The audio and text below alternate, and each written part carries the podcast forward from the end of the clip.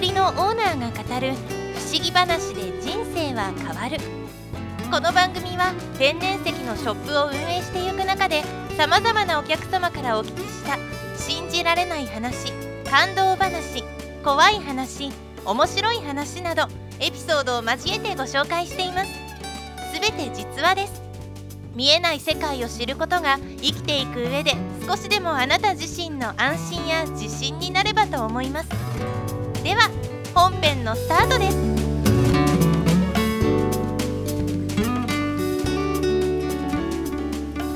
こんにちは。天然石祈りの店長河野です。先日友人と飲んでいた時に聞いた話です。その友人は以前の仕事は有名な温泉街でホテルのメンテナンスに関わる仕事をしていました。メンテナンスといっても掃除なんかではなくてボイラーや施設の根幹である動力関係を点検するハード部分を担当していたんです。現在は同じメンテナンスの仕事でそういうハード部分を担当しているんですけれども別の業界の管理関係で働いています。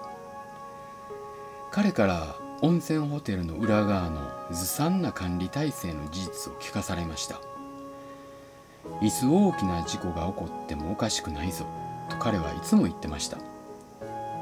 しかしよくある話なんですがこのことを意見しても会社の上層部は経費を最優先するがあまり施設にお金を投入しようという気がありません。ホテルの責任者もあと数年で定年退職となる状況も加わって保身の人間には自分が辞めた後どうなろうと知ったことじゃないということなんですね。その温泉街では割と大きなホテルと聞きますから何かあれば最悪の事態も想定されると思います。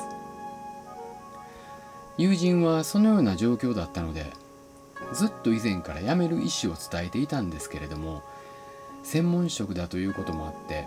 代わりの人が来ないと辞めるに辞めれない状況だったようです。そんなある日いつもの定期点検を行っていた時のことです。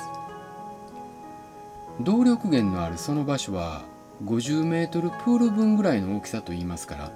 結構広い場所だと思われます。その場所で前から気になっていたことなんだけどねと友人が言うんです。点検中によくグオーとかギャーとか男の声が聞こえるんです。それは一瞬なんですがその声は自分だけではなくて他の同僚も何人か聞いていました。ただ動力の部屋ですからそれなりの音がしているので機械の動きでそのように聞こえることがあるんだろうと自分に言い聞かせていたようです。ところがある日いつものように点検をしているとはっきりと大きな声で男のしゃべる声が聞こえたというんです。お前はここにいるべきではない。と。初めて怖くなって事務所に逃げ帰りました。ひょっとして自分が辞めることを知った誰かが陰険ないたずらをしているんではないか。という疑いもあったようなんですけれども事務所に戻ってみると職員全員その場にいたようです。ホテルを辞めた彼がぽつりと言います。あの声は確かに自分に対して何かを伝えたかったんだろうと思う。でもあの場所で一体何があったんだろうか。今現在もそのホテルは温泉街で普通に営業を続けています。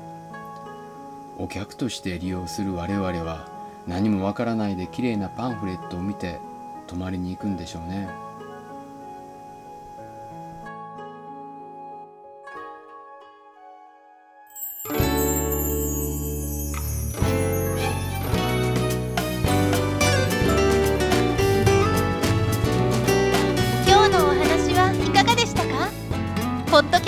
はいつものブログの中から内容を選んで話しています。エピソード一覧の中にブログの URL も紹介していますのでぜひ覗いてみてください。また番組の感想やご質問はコメント欄からお願いします。それでは次回またお会いしましょう。